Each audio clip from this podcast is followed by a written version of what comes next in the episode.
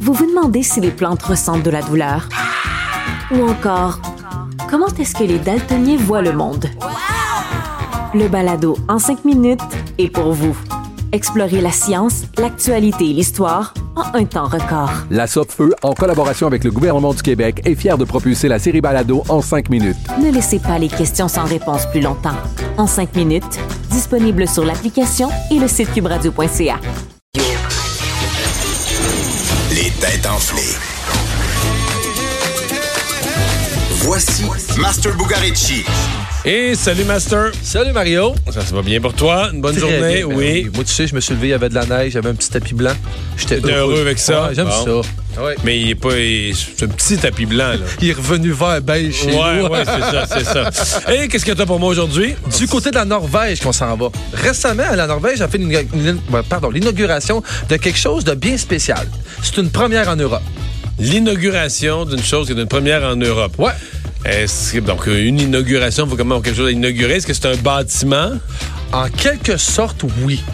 Quelque sorte. oui, c'en est un, en fait, un bâtiment, mais on cherche sa fonction, évidemment. OK, on cherche la fonction du bâtiment, une première en Europe.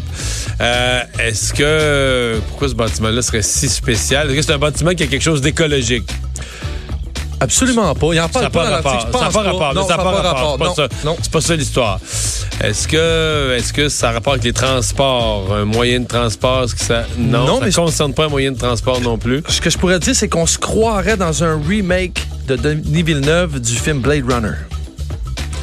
Hey, on dirait que je sais pas c'est quoi. Euh, c'est futuriste? On est dans de gamme, puis oui, je trouve ça très Dans futuriste. le haut de gamme. C'est un hôtel? Non. C'est touristique? C'est quelque chose que les gens très, très, très, très touristique. Quand j'ai vu la nouvelle, je suis allé sur le site tout de suite. OK. Donc, euh, qu'est-ce que t'aimes, toi, comme sport? C'est- C'est- C'est-tu comme un jeu, un Non. jeu escape? un non, c'est pas un Non, jeu? même pas. On est, dans, on est dans quelque chose de très commun. C'est le concept qui est très Un spécial. restaurant. Oui. On, est parle de restaurant. Pourquoi un restaurant est spécial? Euh, Tout est automatisé. T'es pas un restaurant que tu pèses sur des pitons, tout t'arrive, pas de serveur, ça arrive sur des straps. Non, j'avais du ça comme un restaurant. Mais c'est pas futuriste, t'as dit non. à Ben, en fait, le, décor l'est. Mais c'est un concept, on dit un restaurant, c'est pas futuriste. Est-ce qu'il y a un film? Est-ce qu'il y a un Non, œuvre d'art? non, non, du tout. Pourquoi? du Faut que je trouve pourquoi le restaurant est spécial. Ouais, en fait, qu'est-ce qu'il y a de différent des autres restaurants qu'il n'y a pas? Est-ce que est c'est la nourriture? Est-ce que c'est ce qu'on mange? Non, même pas. C'est le décor. C'est en fait où c'est situé. Oh boy. Il est sous l'eau. Non, sous l'eau. Ouais, Il est sous l'eau. C'est en plein ça. Mais ça, il y en a, là, une coupe sous l'eau. Mais j'ai resté surpris Mais dans l'eau que- froide, c'est plus rare. Généralement, c'est dans les pays chauds. C'est Là. en plein ça, mais en Europe, c'est le premier. C'est ça qui m'a surpris. Le restaurant s'appelle Under, puis il permet à ses clients de manger à plus de 5 mètres de profondeur. Mais Mario, le décor est hallucinant. On jurait qu'on est dans Blade Runner. Très futuriste, Tu très hey, je vais épuré. aller voir. Oh, C'est vraiment beau. Attends, mais tu sais quoi? Ça s'appelle Under? Ouais, Under. Puis en fait, le Si site... je, fais, si je fais Under puis Norway, là. Oh, oui, tu vas l'avoir tout de suite. Restaurant. Puis, la façon qu'ils l'ont disposé, les Norvégiens, ils l'ont l'affaire. La façon que, que le restaurant est, déposé, on dirait qu'il est tombé dans l'océan, dans Ah, l'eau. C'est vraiment beau. Ça coûte 200 pièces réserver une table, puis ça inclut pas le menu. Puis en fait, le menu, on parle d'à peu près 500 personnes, 500 dollars par personne. Ça inclut pas le vin. Mais Mario, je te garantis que si je vais en Norvège, je vais aller là. Je vais aller l'essayer. Ouais, J'avoue que c'est malade. Avec des... Mais c'est-tu des meubles Ikea? Ah, On dirait. on dirait, mais d'après moi, on est, on est dans le bois massif, puis on est dans la grande qualité. En ce que je le souhaite bien. Merci, Master. Le retour de Mario Dumont. Le seul ancien politicien qui ne vous sortira jamais de cassette. Mario Dumont et Vincent Dessureau. Cube Radio. C'est l'heure de la chronique politique avec Emmanuel Latraverse. Bonjour, Emmanuel. Bonjour. J'inverse nos, nos ordres de, de sujets, mais c'est parce que je veux enchaîner avec l'entrevue que j'ai faite il y a quelques minutes avec euh, Alain Reyes, qui reste fidèle à Andrew Scheer, fidèle étant entendu que ce sont les membres qui vont décider en avril, pas que lui-même, euh, en plusieurs questions, il m'a pas sorti une profession de foi, de foi béton. Euh, en même temps, il n'était pas là aujourd'hui à l'annonce, dit que c'est l'entourage d'Andrew Scheer qui les a pas invités. C'est comme si ça va Ça va pas bien. bien, hein? C'est comme si ça comme va un pas bien. beau Noël, tu sais, dans une famille au bord du divorce, là. Non, écoute, je pense que monsieur, euh, d'un, c'est quand même révélateur là, que l'entourage du chef a encore décidé de mettre le chef seul comme un être isolé devant les caméras en ne Il, faisant il faisait euh, quasiment pitié le matin, là. Ah non, mais sa peau, sa peau, et même sa peau est comme toute maganée. On dirait vraiment un gars, là, qui, un boxeur après la onzième ronde. Ah Non, mais regarde, tu sais, je comprends là, que le, le chef conservateur veut se donner une leader adjointe qui est une femme et qui vient de l'Ontario. Mais la seule qu'il a trouvée pour faire la job, c'est une ancienne transfuge. Ça fait 14 mois qu'elle est conservatrice. Ça là. fait Genre, 14 genre- mois qu'elle est conservatrice. Là. Et ça, c'est elle qui va l'aider à rebâtir et refaire la, la, la réconciliation dans son parti. Là.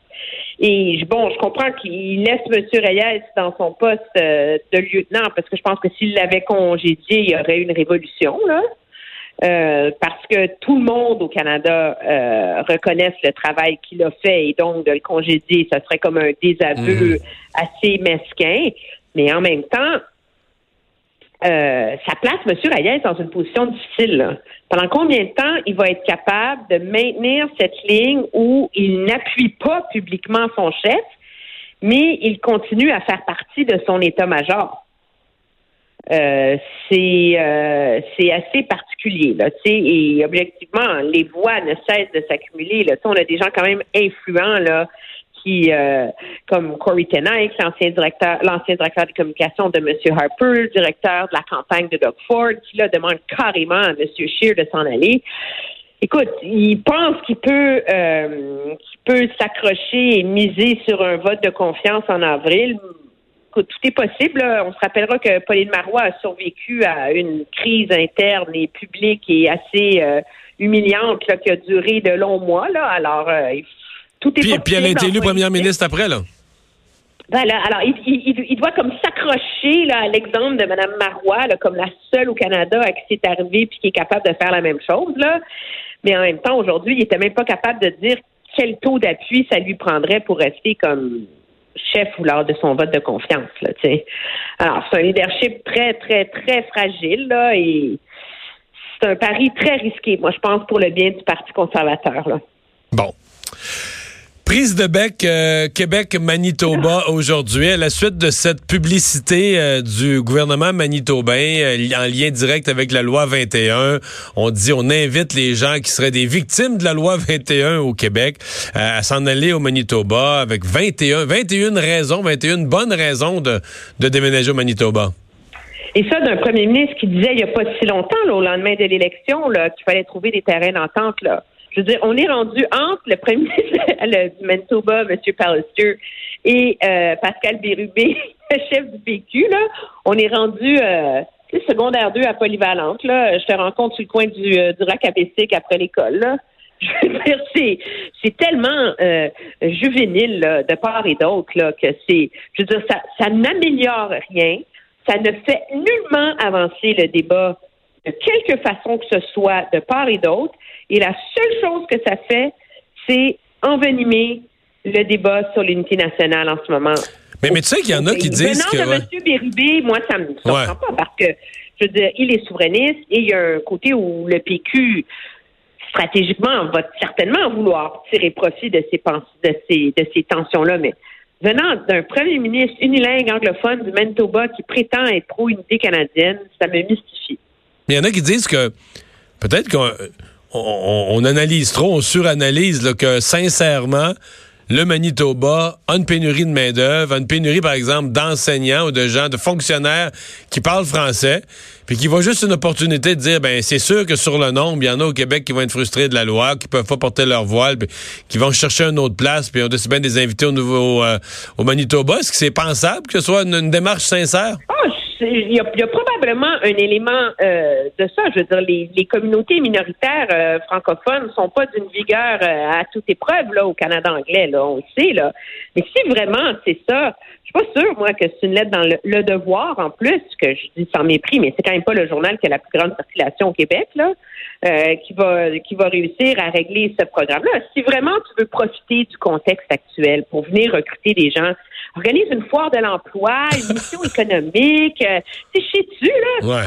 T'es pas obligé de, de prendre une aiguille là, puis d'aller comme euh, tu le mettre dans l'œil euh, du gouvernement du Québec. Là, c'est, c'est, je trouve ça vraiment futile. Vraiment, ça me, ça me déçoit intellectuellement de la part de nos leaders politiques là, en ce moment. Est-ce que le- la question que ça soulève quand même, là, est Je t'annonce que dans ma chronique demain dans le journal, c'est la question à laquelle moi j'ai répondu, mais est-ce que euh, pour le, le, le, Manitoba de donner une espèce de leçon en matière de droit des minorités et de mettre comme élément 1 sur les 21 éléments positifs à propos du 21 éléments positifs à propos du Manitoba, l'élément 1, c'est que la possibilité de vivre en français, qu'on peut vivre en français au Manitoba. Euh, il me semble que l'histoire du Manitoba, ça n'est pas nécessairement une, ça a toujours été facile pour le français. Mais non, de un, c'est, je veux dire, c'est presque insultant. Là, on s'entend là, dans la mesure où la seule chose qui assurer, assurer la survie des minorités francophones au Canada anglais, c'est euh, le programme de contestation judiciaire du gouvernement fédéral qui a permis à ces communautés-là de se mobiliser et de réussir à sauver leurs institutions, les protéger. Presque, à chaque fois la Cour suprême d'ailleurs, en se rendant à l'extrême bec et ongle à chaque fois là. Et euh, je veux dire, moi, j'habite à Ottawa dans un milieu euh, mille fois, mille fois plus bilingue que euh, que le Manitoba, où les écoles françaises sont super bien financées, etc., etc. Et c'est un défi de vivre en français ici là. Alors, je viens pas me dire là, que je veux dire c'est ça, c'est c'est c'est de la petite politique sur le dos d'un enjeu identitaire. Là. Moi, je maintiens que si vraiment le Manitoba veut profiter de cet enjeu-là, ben il y a plein de façons d'organiser des foires de l'emploi. Il y a plein de consultants qui sont spécialisés là-dedans. Je suis pas mal sûre que ça coûterait pas plus cher qu'une publicité dans les journaux bonification du programme des congés euh, parentaux euh, qui est assez bien reçu, sauf un volet qui soulève des questions, c'est celui des parents adoptants. Le ministre qui dit j'en fais plus, j'ai accordé euh, des semaines de plus là pour les parents adoptants. En fait, au total, si on additionne tout, ça pourrait aller jusqu'à 15 semaines de plus. Mais c'est en deçà de l'objectif qui avait été fixé dans le programme de la CAC, qui était de rétablir l'équité complète entre les parents. Oui, et là, en toute transparence pour nos auditeurs qui ne savent pas la seule raison pour laquelle je suis vraiment au courant de ces dossiers-là, c'est que j'ai moi-même adopté dans le passé. Alors, je connais toutes les nuances et tout ça. Le gros problème auquel la CAQ est confrontée dans ce dossier-là, c'est qu'ils ont écrit noir sur blanc qu'ils donneraient 55 semaines de congé aux parents adoptants.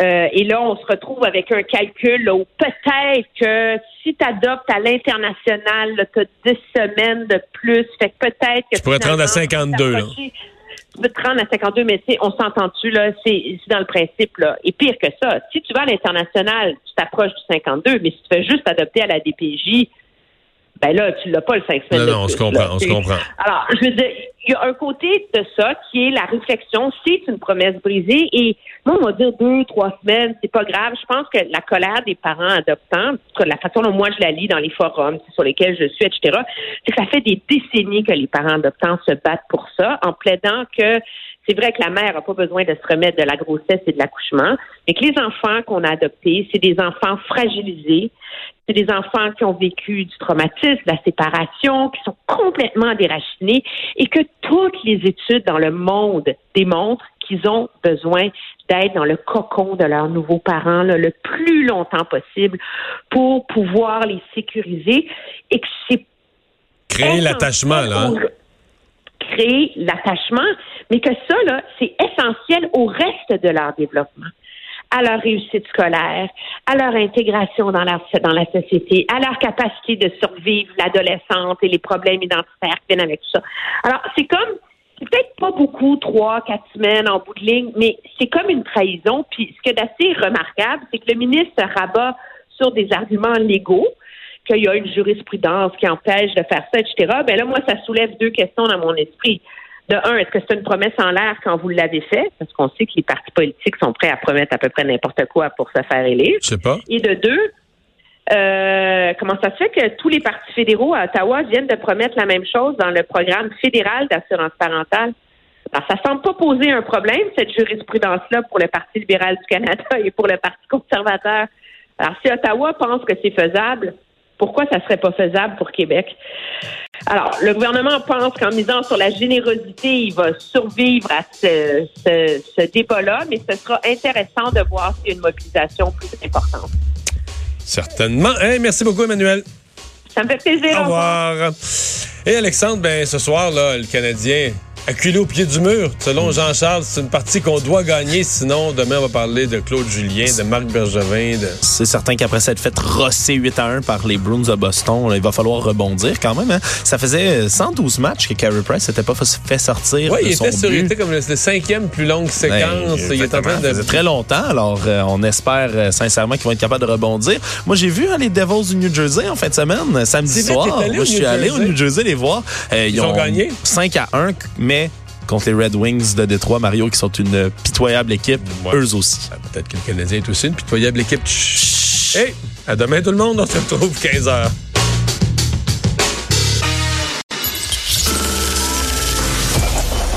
Cette émission est maintenant disponible en podcast. Rendez-vous dans la section balado de l'application ou du site cube.radio pour une écoute sur mesure en tout temps. Cube Radio, autrement dit. Et maintenant, autrement écouté.